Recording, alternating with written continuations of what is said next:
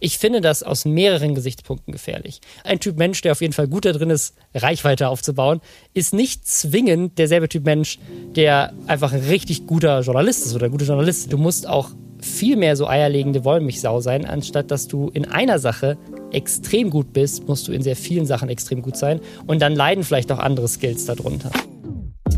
Das ist Druckausgleich, der Podcast des Journalists, dem Magazin für JournalistInnen in Deutschland. Und heute geht es um ein, um mein Hassthema. Ich weiß, ich reg mich oft auf, aber hier nochmal besonders. Ankatrin, stimmst du mir zu? Ja, Luca, ich werde mich heute auf jeden Fall mit dir gemeinsam mal wieder aufregen, denn es geht um die Frage, ist das jetzt Kacke oder ist es richtig geil, dass Journos immer mehr zu Personenmarken werden und vor allem werden müssen? Die heutige Folge wird gesponsert von der Hamburg Media School. Und die haben einen ganz wichtigen Aufruf, denn Achtung, Achtung, der Bewerbungsschluss für den berufsbegleitenden Masterstudiengang Digitaler Journalismus an der HMS ist verlängert worden. Und zwar bis zum 15. August 2022. Der Studiengang, wir haben es schon oft erklärt, ist etwas für all die JournalistInnen, die sich weiterbilden wollen, die Herausforderungen des digitalen Medienwandels anpacken und dabei ihre eigene Karriere voranbringen wollen. Das berufsbegleitende Studienprogramm Digitaler Journalismus mit staatlich anerkanntem Masterabschluss wichtig, bietet dir genau das und schafft dabei eine sinnvolle Brücke zwischen Joballtag und Weiterbildung. Nutze jetzt nochmal die Chance und sichere dir deinen Studienplatz vor dem Bewerbungsschluss am 15. August 2022, um dann direkt im Oktober zu starten. Alle Infos in den Show Notes. Zieht es euch rein. Danke an die Hamburg Media School für die Unterstützung und euch viel Erfolg bei euren Bewerbungen. Es lohnt sich und dran denken, Deadline 15.08.2022. Ja, yeah, kurze Sommerpause an Kathrin ist vorbei, war wichtig, war, oder? Ja, ja, war sehr, sehr wichtig. Ich finde es übrigens gut, dass ich gar nicht wusste, dass wir eine Sommerpause machen da und deshalb auch gar nicht dran gedacht habe, das mal zu erwähnen. Aber ja, nicht, ja, das ne? äh, hätten wir noch flaggen können. Wir können hier schon mal den Hinweis geben, auch die nächste Folge die dauert jetzt nochmal ein bisschen. Also es wird wieder am letzten Sonntag dann des Monats veröffentlicht. Das heißt, am letzten Augustwochenende kommt wieder eine neue Folge dann danach. Das heißt, wir haben jetzt zweimal so ein bisschen längere Abstände, aber um ehrlich zu sein, bei den Temperaturen schadet es ja niemanden ja. von uns, so ein bisschen dann, den Kopf auszuschalten, mal ein bisschen zu entspannen und sich nicht die ganze Zeit Sorgen zu machen, vor allem wenn die Welt um uns herum sowieso schon am Untergehen ist. Ich möchte jetzt allen, die dich gerade in diesem Moment nicht sehen können, wie ich es gerade kann, und auch noch eine weitere Information geben, nennen. Du nutzt die Zeit offensichtlich auch, um dir einen Schnauzer wachsen zu lassen.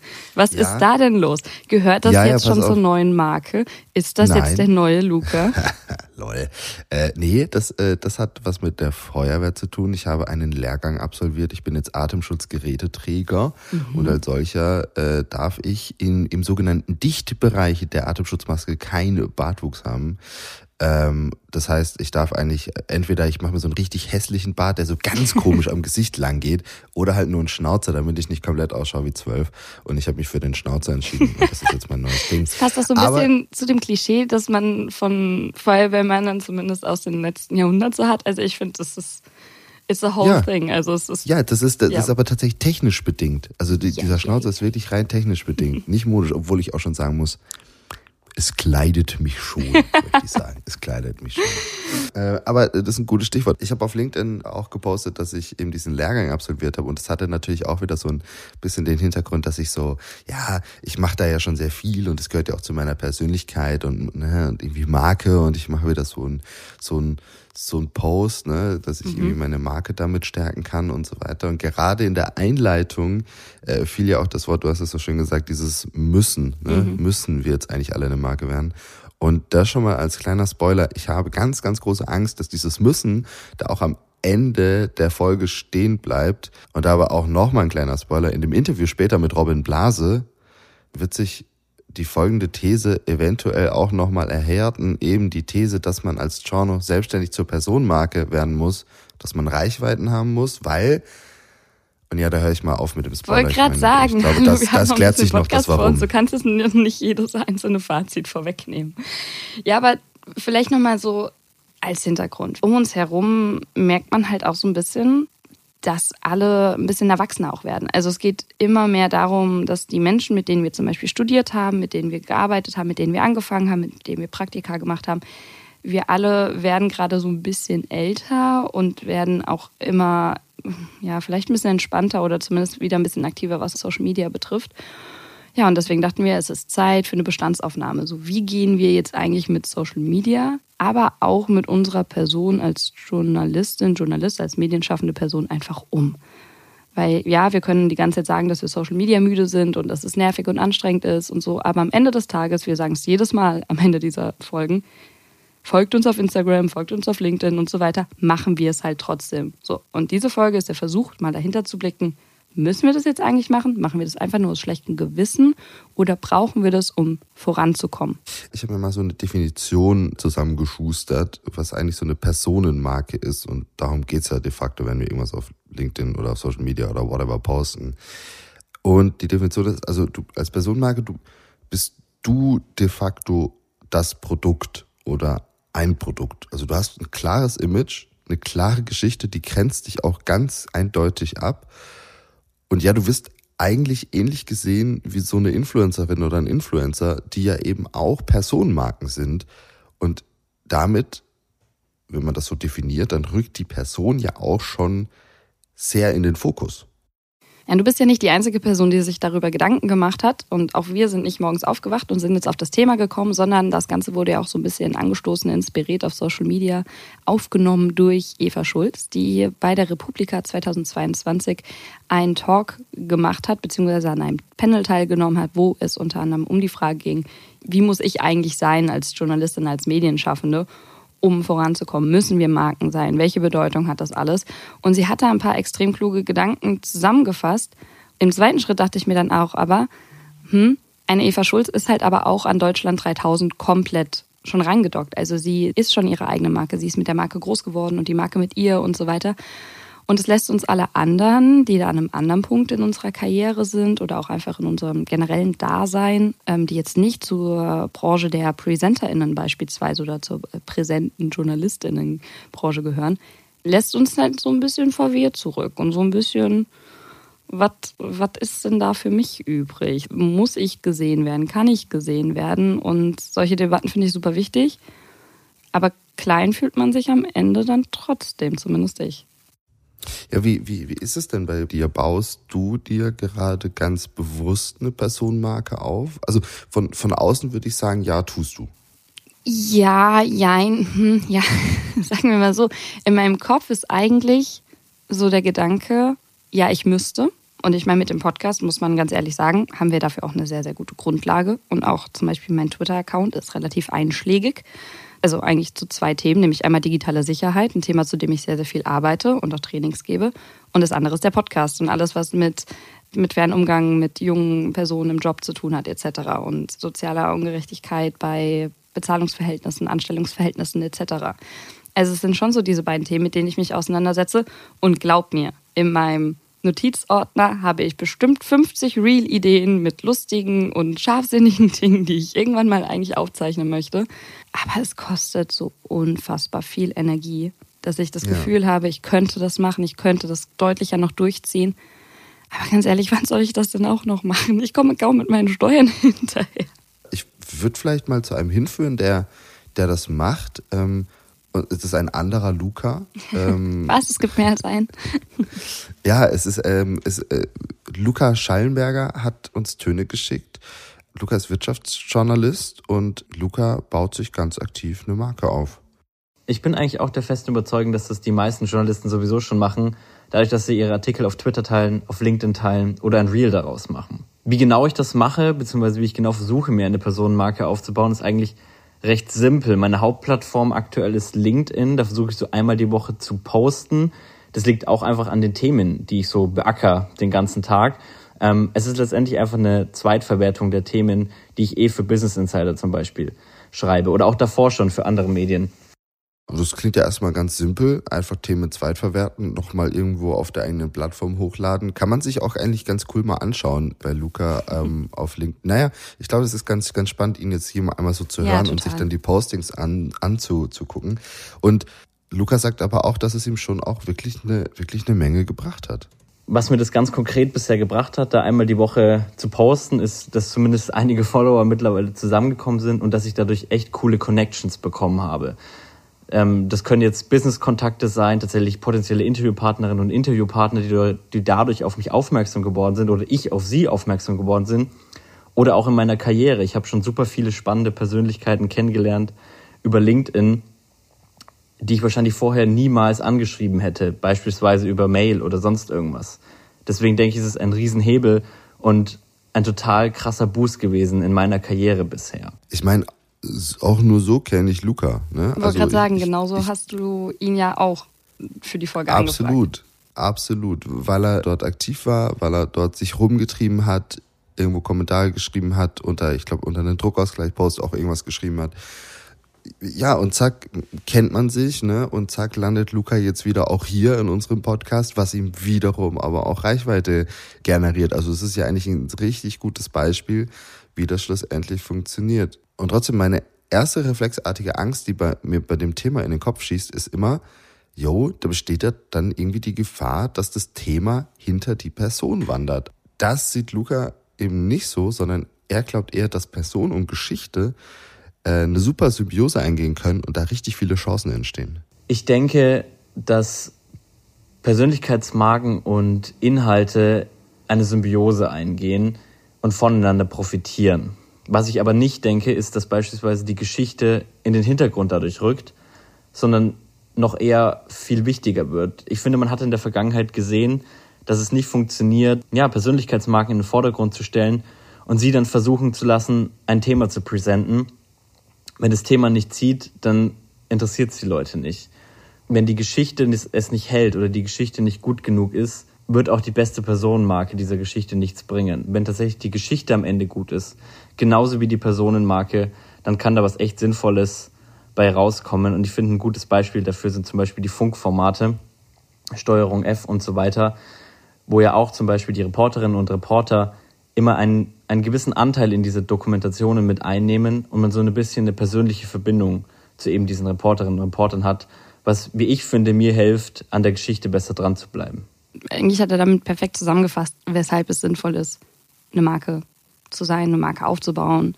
Bei Luca finde ich halt so spannend, ich denke halt immer erstmal, okay, das müssen ja nur die Leute machen, die schlussendlich vor die Kamera wollen ne? oder ja. hinter das Mikrofon wollen, ne? dass sie die Reichweiten mitbringen. Aber ich, ich glaube, so ist es auch nicht mehr. Ich glaube schon auch, dass jemand wie Luca das schon machen muss, um halt an noch bessere Jobs ranzukommen. Er ist mit Sicherheit natürlich auch ein guter Journalist, ne? Aber das würden wahrscheinlich nicht so viele Leute sehen davon gibt es halt leider dann auch ganz, ganz viele, muss man ja ganz ehrlich so sagen. Und ich glaube, das ist auch der größte Unterschied zu früher, dass du eben nicht mehr einfach nur dich vernetzen kannst und deswegen sagen kannst, okay, ich habe jetzt mein Netzwerk, das ist extrem organisch gewachsen, ich kenne die Leute tatsächlich persönlich, ich habe mit denen einen Kaffee getrunken, Zigarette geraucht, was auch immer, sondern inzwischen passiert halt so, so viel digital. Und genau das ist die Veränderung zu den anderen Generationen. Das macht es eben so, so schwierig, weil natürlich sind 500 Millionen Nutzerprofile, die wir jeden Tag sehen, nicht so eindrücklich, wie wenn ich eine Nacht mit einer Person nach einer Konferenz oder ähnliches durchgefeiert habe. Und das hat mich auch auf die Idee gebracht, nochmal bei jemandem nachzufragen, den wir schon in der ersten Staffel gehört haben, nämlich Arthur Weigand, der damals noch bei der Deutschen Journalismusschule war und jetzt bei der Welt arbeitet, weil er ist ja damals auch schon so ein bisschen in der Folge, sage ich mal, aufgefallen, weil er gesagt hat, Social Media musst du auf jeden Fall machen. Und genau das hat er auch gemacht in den letzten Jahren. Und ich habe mich gefragt, wie jetzt so sein Stand dazu ist. Also wie er jetzt zu dem Thema Social Media, Markenbildung, laut sein im Netz unter anderem steht, ob sich da ein bisschen was getan hat und vor allem, ob es sich bisher in Anführungszeichen für ihn ausgezahlt hat. Erstens, Markenbildung ist für sich selbst wichtig, klar. Aber es geht, äh, Markenbildung ist vor allem wichtig, Themen in einen bestimmten Fokus zu rücken und sich äh, und für sie zu streiten und eine Position zu beziehen. Denn das ist auch wichtig im Journalismus Positionen zu beziehen, wenn eine Gefahr annäher, äh, sich annähert oder man sich Sorgen macht. Denn wenn du nicht Position beziehst, dann hört, äh, dann sieht es auch keiner und wer diese Gefahr nicht sieht, kann auch nicht handeln. Und das geschieht am einfachsten, indem du auch in der Öffentlichkeit deine Marke sehr stark repräsentierst. Ich rede davon, dass man die Kritik gegenüber der Markenpflege und der Selbstdarstellung in den Journalismus mal ruhig zurückschrauben könnte und sagen könnte, diese Art und Weise von Selbstdarstellung dient einem bestimmten Zweck, eine bestimmte Sache näher zu beleuchten. Denn in manchen Fällen gibt es auch Menschen, die viel mehr Experte sind, als Experten sein können. Ich rede davon, dass starke Meinungen oftmals von irgendwelchen White Cis-Dudes gemacht werden, die absolut gar keine Ahnung haben von dem Thema. Meine Frage an Arthur war, wie er inzwischen damit umgeht, sich auf Social Media unter anderem zu seinen journalistischen Themen zu äußern, aber natürlich auch zu persönlichen Themen, gerade auch was seinen eigenen Hintergrund, was seine eigene Verbindung zur postsowjetischen Diaspora und somit auch zur aktuellen Situation betrifft. Und ich finde, in, in seiner Antwort wird äh, sehr deutlich, dass es halt auch jedes Mal ein Grenzgang ist. Also ja, du kannst natürlich das wie Luca angehen und kannst es sehr zum Netzwerken und zur, zum Verbreiten von Expertise benutzen. Aber es ist eben auch eine Gratwanderung zur persönlichen Meinung. Bei Arthur wird es halt, finde ich, ganz, ganz deutlich bei seinen Forderungen, die er auf Social Media verteilt, wo er sich mit den Menschen austauscht, wo er sich mit den Menschen zum Teil auch streitet. Ich finde das komplett fair enough, aber es ist keine leichte Gratwanderung. Und ich finde, es zeigt sehr, sehr deutlich, dass man das auch durchaus reflektieren muss und dass man ja, sich Gedanken machen muss, so wo geht es jetzt hier um die Bewerbung meiner Artikel und wo habe ich dann vielleicht in einem zweiten Schritt sogar so eine Reichweite, dass ich das Gefühl habe, so wie in Arthurs Fall, die muss ich jetzt benutzen. Also ich muss sogar tatsächlich etwas Sinnvolles jetzt nochmal mit dieser Reichweite über die eigene Vermarktung und das eigene äh, Anfeuern der Karriere hinaus tun. Höchste Zeit, dass wir jemanden fragen, der das seit Jahren schon macht, meistert und uns vielleicht ein paar Tipps geben kann. Genau, es geht äh, um Robin Blase. Robin Blase ist YouTuber, Chef und Gründer einer Produktionsfirma, der richtig cool GmbH, Podcaster und auch Journalist. Er ist also quasi die Dreifaltigkeit für dieses Thema. Er hat die Perspektive aus Sicht einer Produktionsfirma, die da einen ganz eigenen Blick drauf hat hören wir gleich. Dann aus der Sicht eines Journalisten, der dazu wiederum ja ganz anders steht. Und schlussendlich ist Robin Blase aka Rob Bubble ja auch eine Marke, oder? Kann man so sagen, ja. Mein Name auf Englisch ist mehr die Marke. Ich war sehr kreativ, als ich mir das mit 14 ausgedacht habe und habe mich einfach Rob Bubble genannt. Ähm, aber ja, also in dem Sinne ist mein Name eine Marke, ja. also zumindest wenn, wenn ich so das mitkriege, was du tust, dann, dann spielt deine Person, deine Persönlichkeit ja schon eine Rolle. Also man könnte ja schon irgendwie auch sagen, du bist ja schon irgendwie eine Person des öffentlichen Lebens. Du bist jetzt vielleicht kein A-Triple Plus Prominenter Hallo? oder so, aber, aber, aber du bist ja, du bist ja schon eine bekannte Person und dann ja damit auch irgendwie eine Marke, die dir jetzt auch immer mal wieder hilft? Fragezeichen. Also hilft dir das in der Medienbranche? 100 Prozent. Also ich würde sagen, alle Jobs, die ich aktuell in der Medienbranche habe, habe ich nur, weil mich irgendjemand irgendwoher kannte. Und ehrlich gesagt auch, weil die Leute vielleicht auch teilweise bei einer Reichweite mit einkaufen wollten. Ne? Also was ich jetzt aktuell mache, ist ähm, Follow Me Reports für Funk, ist ein Format, was ich moderiere.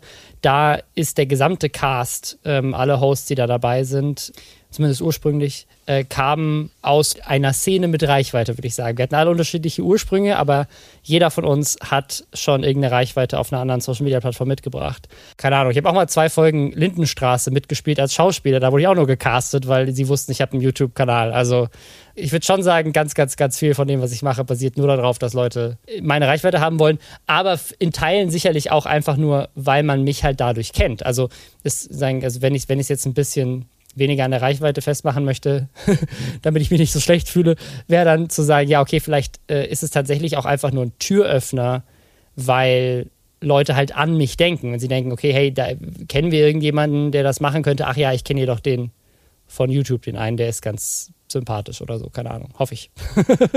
Und ich finde, das ist ja auch schon mal ein Punkt, den man nochmal so ein bisschen disclaimen kann. Ne? Also natürlich buchen die Leute einen nicht nur, weil man dann irgendwie 100.000 FollowerInnen bei Twitter hat oder so, sondern auch einfach, weil sie dich halt dadurch kennen. Also ja. irgendeiner dieser 100.000 FollowerInnen ist halt nun mal eine Entscheiderin, die dann, ja, wen könnte ich, wen könnte ich denn jetzt nehmen für Podcast? Wer, wer kennt sich denn da aus? Ach, Ann-Kathrin und Luca. Ja, cool. Ne, also, Kleiner Werbeblock ähm, in eigener Sache, aber ja, total. genau, aber, aber ähm, also das ist natürlich auch ein Faktor bei, diesem, bei dieser ganzen Thematik. Klar, natürlich. Du hast es vorhin selbst schon gesagt. genau so wählen wir ja auch unsere GesprächspartnerInnen aus, weil also wir schreiben genau. jetzt auch nicht random Menschen an, die wir kennen, sondern haben ja auch vor allem Kontakt mit Menschen, weil sie uns in irgendeiner Form aufgefallen sind mit ihrer Meinungsäußerung zu dem Thema oder zu den Themen, die wir hier irgendwie behandeln. Hast du darauf hingearbeitet, eine Marke zu werden oder ist das eher so einfach passiert und jetzt ist es so und jetzt hast du dadurch gewisse Vorteile? Das ist komplett so passiert und das war auch nie der Plan. Also als ich damit angefangen habe, war das eher ein Mittel zum Zweck. Das war tatsächlich damals eher umgekehrt. Ich habe ehrlich gesagt mit YouTube und damals auch mit Podcasts und so weiter angefangen. Da war ich ja schon sehr jung. Also ich habe mit 14 meinen ersten Podcast gemacht und dann irgendwie mit 15 meinen YouTube-Kanal erstellt. Und das war damals ein Mittel zum Zweck. Also ich wollte gerne in die Medien, aber wusste auch, dass das super schwierig ist. Also mit 14, 15 ja eh generell. Wer hätte mir da irgendwie eine Sendung gegeben? Ist ja Quatsch. Äh, aber auch später dann dachte ich, okay, ich mache es mir einfach selber sozusagen. Ich, ich baue mir meine eigene Plattform, dann bin ich nicht darauf angewiesen, dass irgendein Redakteur ähm, oder irgendeine Redakteurin irgendwie sagt so, hey, ja, komm, hier hast du Sendezeit.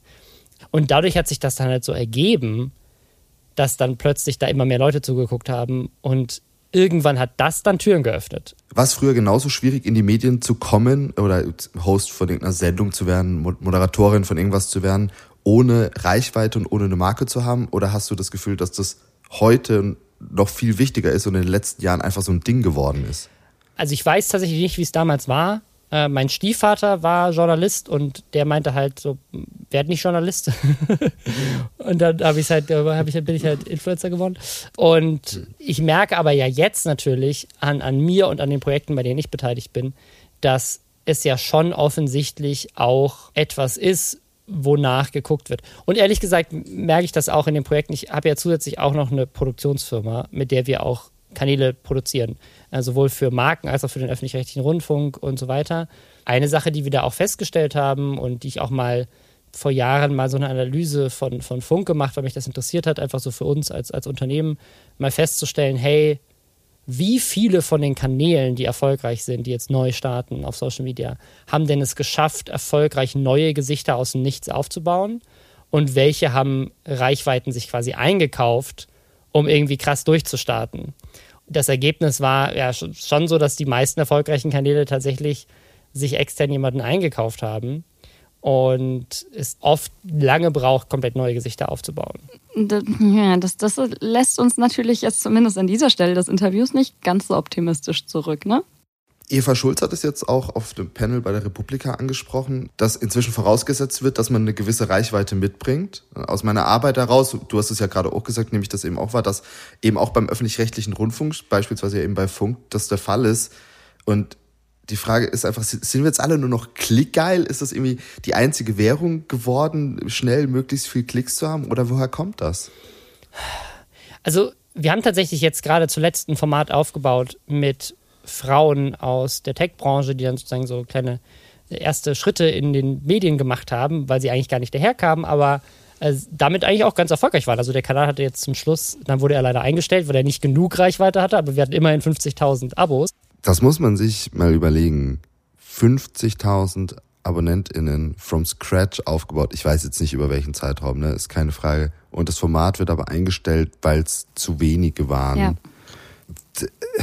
Und das geht ja aber nur nach oben. In einem Jahr sind es dann 100.000, die du mindestens erreichst. Total. Oder 200.000. Oder drei, oder aber dafür ist halt keine Geduld mehr da. Dafür ist keine Geduld mehr da. Brr, das klingt so kacke, aber der, der Markt ist einfach nicht mehr dafür da. Die, die Ressourcen sind gar nicht da, um, um da irgendwie aus auszudauern und den Menschen auch noch mehr die Chance zu geben. Ja, aber das ist ja genau der Punkt. Ich glaube schon, dass die Ressourcen ganz oft da sind, aber halt anders verteilt werden. Meine These dazu ist, dass halt EntscheiderInnen beim öffentlich-rechtlichen Rundfunk, dass äh, diese ganzen Online-Formate immer noch, ja, ja, macht jetzt ihr mal in den Redaktionen, weil ich glaube, an den Redaktionen scheitert es gar nicht, sondern wirklich dann an den EntscheiderInnen und die dann quasi da das Geld zurückhalten. Ne? Auch Funk hat halt einfach immer noch nicht die Budgets, die Funk haben könnte. Und ähm, das, obwohl die Reichweiten eigentlich super krass sind in der gesamten Masse und auch solche kleineren Geschichten eigentlich durchaus überleben könnten. Ja gut, ich meine, wir können jetzt an der Stelle nicht den EntscheiderInnen sagen und den Produktionsfirmen, was irgendwie wie und weshalb wirtschaftlich ist. Das sind, glaube ich, auch Sphären, die wir gar nicht komplett reingucken können. Aber natürlich aus der Perspektive derer, die irgendwie in diesen Formaten arbeiten könnten, sollten, wollten,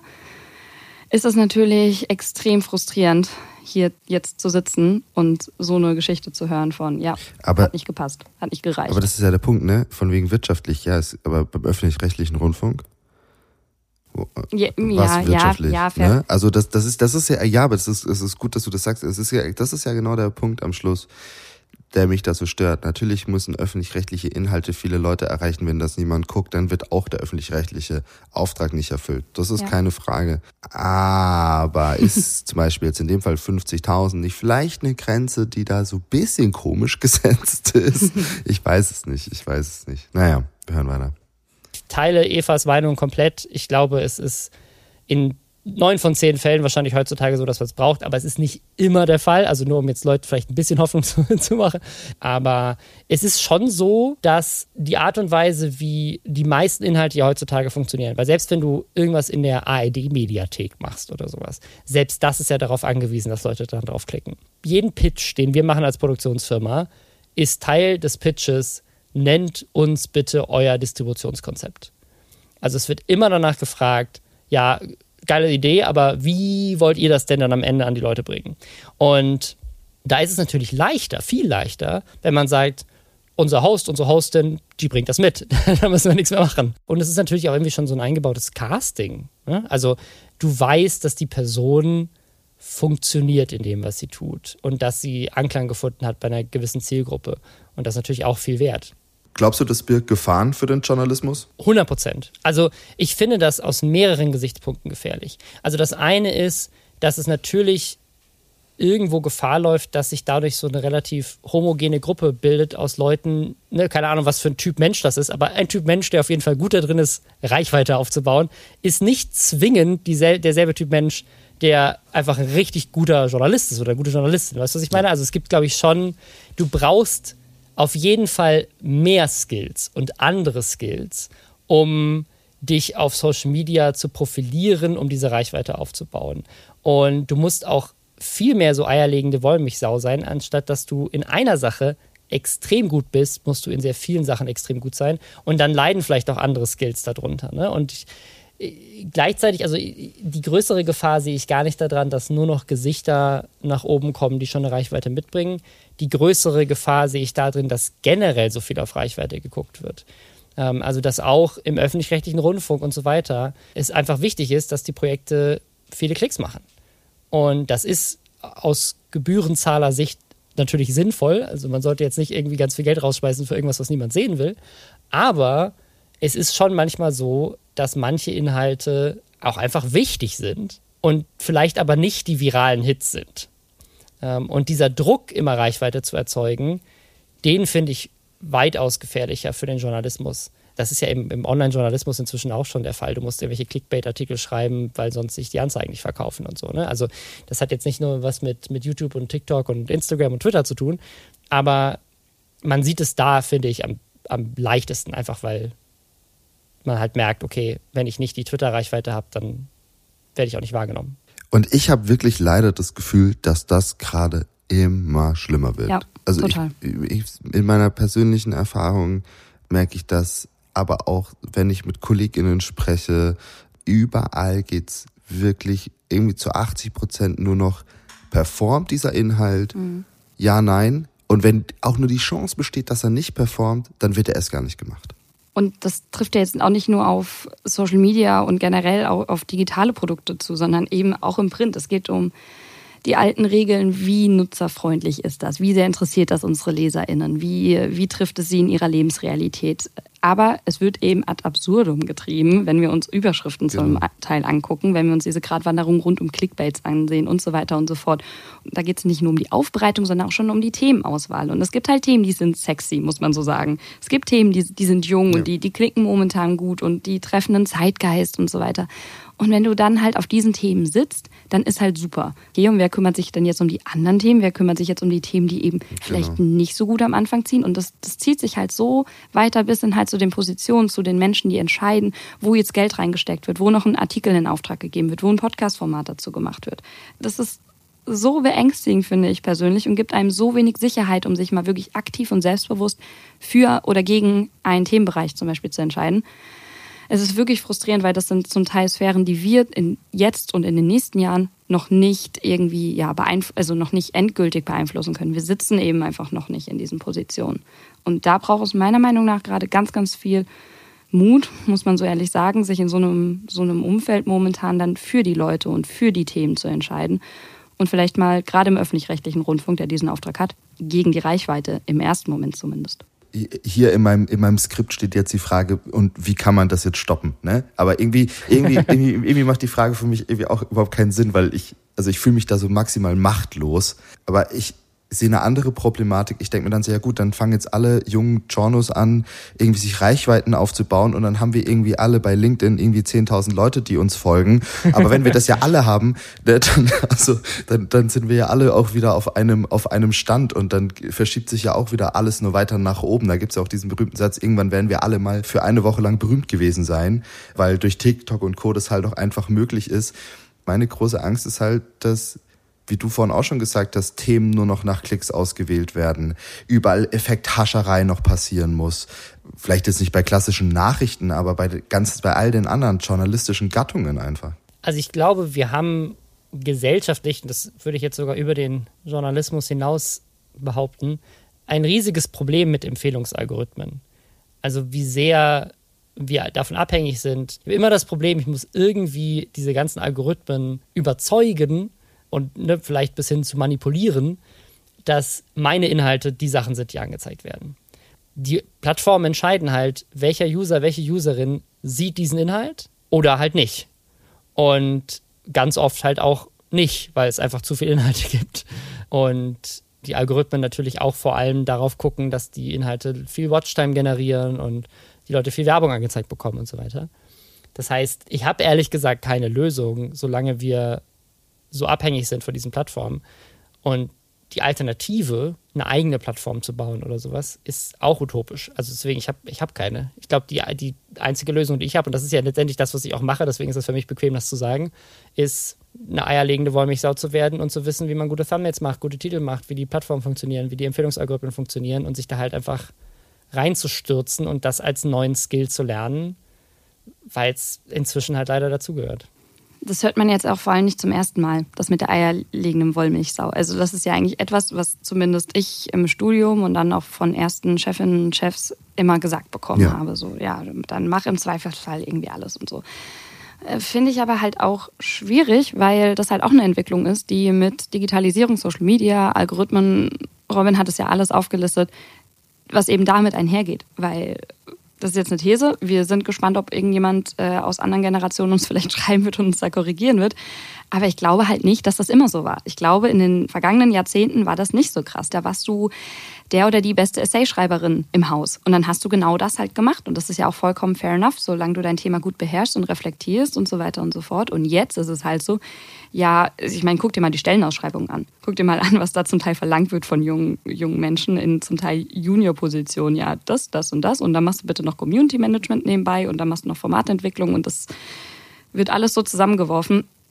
Das ist, ja, äh, frustriert auf jeden Fall. Jetzt hast du mir das schon ein bisschen vorweggenommen. Ich frage dich trotzdem, würde jetzt eine junge Person in der Medienbranche zu dir kommen? Was wäre dein Rat? Also wie viel Zeit und Energie sollte man in die eigene Markenbildung stecken? Jetzt nochmal fernab von Skills, ne, sondern wirklich in die, ich werde irgendwie so eine Personal Brand. Also ich glaube schon viel. Ähm, und das muss ich auch sagen, das ist tatsächlich, finde ich, so aus meiner Wahrnehmung, auch gar nicht so neu. Also wenn ich jetzt an einen Günther Jauch denke oder sowas, der ist ja auch eine ganz klare Brand und hat irgendwann mal angefangen als, keine Ahnung, Sportjournalist oder sowas. Ähm, also ich glaube schon, dass es wichtig ist und auch schon immer wichtig war, in den Medien sich als Persönlichkeit irgendwie was aufzubauen, wenn man denn als Ziel hat, jetzt wirklich vor der Kamera zu stehen. Wenn man nur hinter den Kulissen Sachen schreiben will, dann ist das, glaube ich, weniger wichtig. Aber es ist schon, keine Ahnung, vor dem Mikrofon, vor der Kamera natürlich schon essentiell, dass man irgendwie ja, als, als Marke auch irgendwie auftritt. Ja, gut. Und parallel wäre vielleicht so ein Hinweis so an EntscheiderInnen vom öffentlich-rechtlichen Rundfunk, zum Beispiel, aber natürlich auch privaten Medien, ist ja trotzdem vielleicht noch der Versuch da, auch eigene Marken aufzubauen. Klar, das kostet Zeit und das kostet Geld, aber ich glaube, äh, es hat ja gezeigt, dass das schon auch möglich ist und nicht alles immer nur mit externen InfluencerInnen großen Personalities und so weiter gefüllt werden muss, weil die sind ja auch ganz schnell wieder weg, ne? wenn sie keinen Bock mehr haben und was anderes machen wollen. So. Es ist dann auch irgendwann lukrativer, als, als Journalist oder Journalistin mit einer großen Reichweite auf Social Media einfach den vollen Wechsel zum Influencer oder zur Influencerin hinzuziehen und einfach gar nicht mehr wirklich journalistisch zu arbeiten, sondern Produkte zu verkaufen, weil das einfach mehr Geld bringt. Also da muss man schon sehr idealistisch unterwegs sein, um diesen ganzen äh, Angeboten dann abzusagen.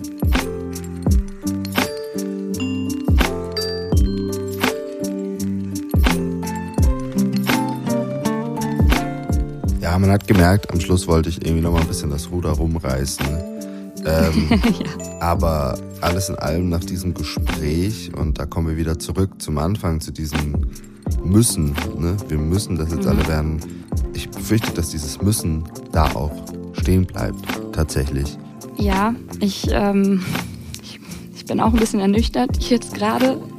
Fast alles, was Robin gesagt hat, das war extrem schlüssig, das hat Sinn ergeben und er, und er kann da ja ganz klar aus seiner Erfahrung heraus sprechen. Ich meine, er ist objektiv gesehen ist er sehr erfolgreich mit dem, was er macht und mit all dem, was er sich aufgebaut hat. Mich lässt es jetzt nur mit diesem Gefühl zurück, dass ich jetzt entscheiden muss, wer ich sein möchte in dieser Branche.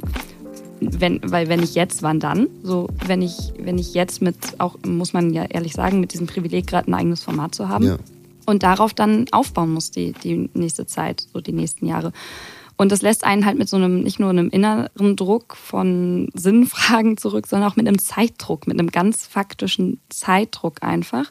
Und dann denke ich mir ja manchmal so, hm, ähm, das, das nimmt mir gerade vielleicht ein bisschen Überhand. Ich würde das müssen aber doch nochmal ein bisschen, bisschen relativieren. Und zwar habe ich mir gerade gedacht, na gut, neben den ganzen Genres, die man online so sieht, die eine Marke sind, die viel auf Social Media unterwegs sind, die man da sieht, gibt's ja viel, viel, viel, viel, viel mehr, die man nicht sieht. Und die haben auch einen Job. Und die verdienen auch Geld. Und die können auch journalistisch arbeiten. Also ich glaube, das, das, das, das muss man schon auch nochmal sehen, dass es geht. Es ist immer eine Frage, was will man und wie kommt man damit zurecht? Ich glaube schon, dass es auch weiterhin ohne geht. Es ist halt dann die Frage, wo arbeitest du dann vielleicht? Und wo sind deine Jobs? Die müssen nicht schlechter sein. Äh, das ist keine Frage. Es geht einfach nur um die eigenen, eigenen Prioritäten und Wünsche und Bedürfnisse die man, die man sich da setzt. Und wenn man eine Marke werden will, wenn man das nutzen will und aber eigentlich das zeitlich, so wie wir beide, ey, puh, wir machen das irgendwie, aber so richtig kriegen wir es auch nicht unter. Ich glaube, dann hilft es total, sich mal umzugucken, wie andere das tun, wie Luca das vorhin gesagt ja. hat. Zweitverwertung der eigenen Stücke vielleicht nochmal für die Plattform angepasst aufgearbeitet oder so. Aber dann, dann vielleicht doch mal ein Reel zu posten, was ich vor fünf genau. Jahren entworfen habe, wo der, wo der Audiosound schon wieder alles andere als viral ist. Ich glaube, am Ende ist eigentlich die größte Herausforderung, egal in welchem Ausmaß, egal in welchem Stil man sich dafür entscheidet, es darf halt am Ende keine leere Hülle sein. Und ich glaube, das ist meine größte Angst. Ja. Dass es halt am Ende eine leere Hülle ist, die dann weder mit Können noch mit Handwerk noch mit echter Überzeugung zum Beispiel gefüllt ist. Ja. Und ich habe das, glaube ich, in der ersten Staffel mal gesagt, wo es so eine Phase gab, wo ich das Gefühl hatte, ich mache mir so viele Gedanken darüber, was für eine Art Journalistin ich bin und, und wie ich weiterkomme und welche nächsten Karriereschritte irgendwie angesagt sind, dass ich ganz vergessen habe, dass ich auch noch arbeiten muss. Also so, das, das, das, das darf natürlich niemals hinten runterfallen, mhm. weil damit kommen wir halt absolut gar nicht weiter, zumindest nicht mittelfristig und so macht es halt auch keinen Spaß. Ja, fake, fake it till you make it ist ja da auch dann vielleicht ja, gar nicht das geht mal, halt nur, das geht nur bedingt. Genau, das, das geht, geht, das bedingt. geht nur bedingt. Und äh, wenn ihr diese Folge bis hierhin gehört habt und natürlich auch den Titel gelesen habt, ähm, wir sind ganz ehrlich, der Name Robin Blase steht da im Titel schon auch mit einem Grund. Natürlich. So. Also das kann man ja so transparenzmäßig auch sagen. Wir haben ihn nicht rausgesucht wegen seiner Reichweite, sondern einfach nur so, ja geil, der kann da viele Perspektiven bedienen, lass ihn doch mal fragen. Aber wenn er jetzt schon mal da ist, schreiben wir den Titel, also seinen Namen natürlich auch in den Titel, weil es ist natürlich Einf auch wieder einfach Reichweite. Dann, ich finde ich find schön, auch einfach mal ehrlich sein. Einfach mal ehrlich That's sein. That's the game. Ja. So ehrlich muss man ja sein. Luca, hast du was anderes gemacht außer Pause, umziehen und Schnauze wachsen lassen? Ey, ja, ich war, ich, es ist, habe hab ich gar nicht aufgeschrieben, aber ich war endlich zum ersten Mal Wasserskifahren. Das hat übel Bock gemacht. Ui, das oh, ist geil. Das ist ja so geil. Das macht Spaß. Das macht, das macht wirklich richtig Bock. Äh, und Squash spielen. Squash spielen habe ich auch für mich entdeckt. auch mega geil. Aber auch das ist nicht mehr live. Luca, Luca, wirst du ein mittelalter Mann gerade? Also ich mache auf jeden Fall auch oft so mittelaltem Mann Geräusche. Wenn ich so aufstehe, so. so, sowas mache ich, ist mir aufgefallen. Okay. Ja, ist auch belastend, da mhm. muss ich jetzt auch nochmal drüber nachdenken. Da können wir mal eine eigene Folge zu machen, Ankatrin. mein mein Live-Live-Moment ähm, äh, bezieht sich mal wieder auf eine neue Entwicklung im Hintergrundtöne-Game. Ich sage dir, äh, es geht weiter. Ich habe ja vor irgendwie vor äh, einer Folge oder vor zwei Folgen darüber geredet, dass ich mir mal so auf YouTube so Forest, ja. Rain, Sounds, Three Hours, bla anmache. Ja. Und es gibt Lisa 18, die aus Australien ja. zurückkam und, und ein bisschen Wildnis Aber es ist super hat. und äh, also zum Arbeiten top. Und ich, es gibt eine neue Entwicklung in diesem in diesem diesem wahnsinnigen Game, die ich gefunden habe. Also es gibt schon ewig lang, aber ich habe es halt erst jetzt entdeckt. Und das ist Study with Me äh, einfach mal bei, bei YouTube eingeben und dann findest du quasi genau diese Sounds, aber da sitzen noch Leute an einem Schreibtisch, die irgendwie lernen oder arbeiten und dann mhm. auch so Pausen einbauen äh, und das gibt's dann in drei Stunden oder in acht Stunden. Ja, und, und du sitzt dann neben dem und lernst. Oh, es ist so geil, wirklich. Ey, es ist, es ist, das macht mir richtig, das gibt mir richtig gute Gefühle. Ähm, so beim Arbeiten ähm, und das ist das mein Live-Live-Moment, das ist super. uh, Bibliotheks-Vibes bei dir zu Hause ich mache einfach jetzt mal einen kompletten Kontrast dazu auf, weil ich habe mir ein neues Hobby gesucht, ähm, das sehr ähm, aktiv ist. Ich habe angefangen zu tanzen. Ich habe angefangen. Das ist so geil. Das hast du mir schon vor von einem Jahr gesagt, dass du da mal Bock drauf hast. Richtig, hättest, ganz ich. genau. Das wollte ich gerade sagen. Ich war letztes Jahr in Berlin, habe Freunde besucht, äh, beziehungsweise habe gearbeitet natürlich und habe dann Freunde besucht. Und wir waren abends unterwegs und in Berlin gibt es eine, eine, ganz coole, äh, so eine öffentliche Tanzszene sozusagen, dass dann an der Spree einfach getanzt wurde, haben Menschen Lautsprecher mitgebracht und also ich habe mich hier richtig irgendwie, es hat, hat, sich richtig wild angefühlt, hat sich gar nicht in Deutschland angefühlt. Und äh, da habe ich gesagt, ich finde diese Art zu tanzen, finde ich so cool, dass ich das unbedingt lernen möchte. Nicht ganz ein Jahr später mal habe ich angefangen, Tanzstunden zu nehmen. Und es ist so eine richtige, es ist sowas komplett anderes. Es sind halt lateinamerikanische Tänze. Es ist nur leider diese Tanzworkshops, die gehen ja so zwei, drei Stunden. Dann ist noch Tanzparty sozusagen danach. Ich bin einmal die Woche sehr, sehr müde morgens bei der Arbeit, aber es lohnt sich absolut. Also äh, meine Entdeckung 2022, äh, einfach mal gucken, ob man nicht vielleicht ein neues sportliches Hobby anfängt. Ist nicht Squash spielen, aber macht vielleicht ein bisschen mehr Spaß. Ich weiß es nicht. Wirst du, wirst du etwa zur mittelalten Frau? Ich hab, ja, ich, ich, ich bin auch so Warst eine Edith so jetzt, Geräusche? Die, die irgendwie mitten in der Quarterlife-Crisis sich, sich ein neues Hobby sucht. Ja, ich, ich weiß. Ich weiß und ich wünsche, ich könnte euch jetzt hier irgendwie ein Video davon zeigen. Aber äh, ja, vielleicht bin ich ein bisschen Edith, aber ganz ehrlich, pff, ist mir gerade scheißegal. Es macht Bock. Es ist mal was anderes. Es ist komplett abschalten, Handy weglegen für ein paar Stunden lohnt sich absolut. Äh, kleiner Disclaimer noch, ähm, wir haben auch in der Sommerpause äh, das, das Mails lesen äh, von Druckausgleich ja. ein bisschen hinten angestellt. Wir antworten da natürlich noch ähm, auf die Mails, die kamen, falls ihr zu diesem Thema uns Mail schreiben wollt. Äh, Druckausgleich.journalist.de. Luca hat es gerade vergessen, ich weiß es natürlich. Genau, druckausgleich.journalist.de äh, oder uns bei Twitter und LinkedIn oder Instagram anschreiben, eure Geschichten teilen. Und ja, ich würde gerne sehen und hören, wie Leute ähm, sich Marken aufbauen. Das interessiert mich sehr. Deshalb, wenn ihr da, wenn ihr da glaubt, ein Best Practice Beispiel zu sein ähm, oder auch Fragen habt oder so, dann ähm, oder unsere Sichtweise, unsere Erörterung komplett in der Luft zerreißen wollt. Auch dann haut es uns her. Ich finde das sehr spannend. Ich würde da gerne mehr zu sehen, weil ich glaube, ich bin da schon eine Person, die da wenn er schon sagt, ja, ich glaube, ich muss das tun, schon auch noch eine Menge lernen muss. Wir alle, glaube ich. Luca, wir alle. Und dann wünsche ich dir erstmal demnächst bald einen schönen Feierabend, einen guten Start ins Wochenende. Und Angretrin, Alter, es ist 9.40 Uhr. Was Fe Feierabend, Alter? Der Tag geht gerade erst los. Uff, uff, uff. Naja. Tschüssi. Ciao. Hallo Luca. Also das Thema der letzten Folge von unserer Aufnahme von vor ein paar Tagen ist auf jeden Fall noch sehr, sehr stark in meinem Kopf hängen geblieben. Und ich habe irgendwie in meinem Alltag total viele Punkte gefunden, in denen es um Markenbildung und um meine Person als Journalistin, meine Persona irgendwie geht. Also keine Ahnung, ich musste letztens einen Text für eine Website schreiben. So, da musst du irgendwie deine Twitter-Bio aktuell halten.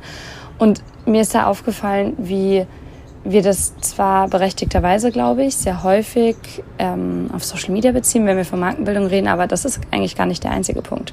Und weil mich das dann so ein bisschen genervt hat, dass ich mit dieser Frage, wer bin ich eigentlich als Journalistin, so häufig dann wiederum konfrontiert werde, habe ich mir dann Gedanken gemacht, wie kann ich das Ganze denn positiv jetzt sehen? Also ich finde es total berechtigt, nach wie vor sich von Social Media größtenteils fernzuhalten. Und wie man sieht, habe ich auch alles andere als einen stringenten Umgang damit gefunden. Unter anderem eben auch, weil ich mir darüber Gedanken mache, wie viel ich von mir persönlich auch einfach ähm, ja, im Internet zeigen möchte und äh, wie, wie angreifbar ich mich damit auch ähm, wirklich machen möchte.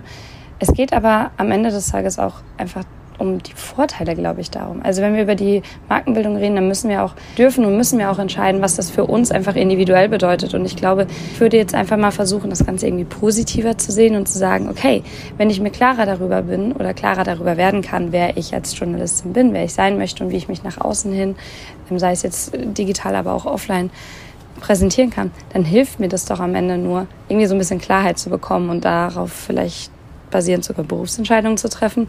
Also es klingt total doof und es klingt vielleicht auch so ein bisschen gewollt konstruktiv, aber ich, ich glaube, ich muss das alles so ein bisschen miteinander verbundener sehen und nicht wie so eine lästige Aufgabe wie, keine Ahnung, Umsatzsteuervoranmeldung. Weißt du, was ich meine? Ja, ich weiß, was du meinst. Ich glaube, das Ganze muss halt auch einfach irgendwie ein bisschen zur Gewohnheit werden und in meinem Fall zum Beispiel gleichzeitig nur arbeitstechnisch zur Gewohnheit und halt nicht wieder privat, weißt du? Wenn ich mir jetzt wieder Instagram runterlade, dass ich dann nicht privat wieder die ganze Zeit auf dieser Plattform hänge, weil das irgendwie halt verfügbar ist äh, und da übelst viel Zeit verschwende, sondern halt das einfach als berufliches Tool dann einfach benutze. Übrigens in diesem Sinne, ich lade mir wieder Instagram runter, folgt mir da mal. Ich vermarkte mich da selber wieder ein bisschen, glaube ich. Man ist halt irgendwie doch Teil davon und kann sich dann doch nicht so davon freimachen. Wie problematisch man selbst das auch immer finden mag.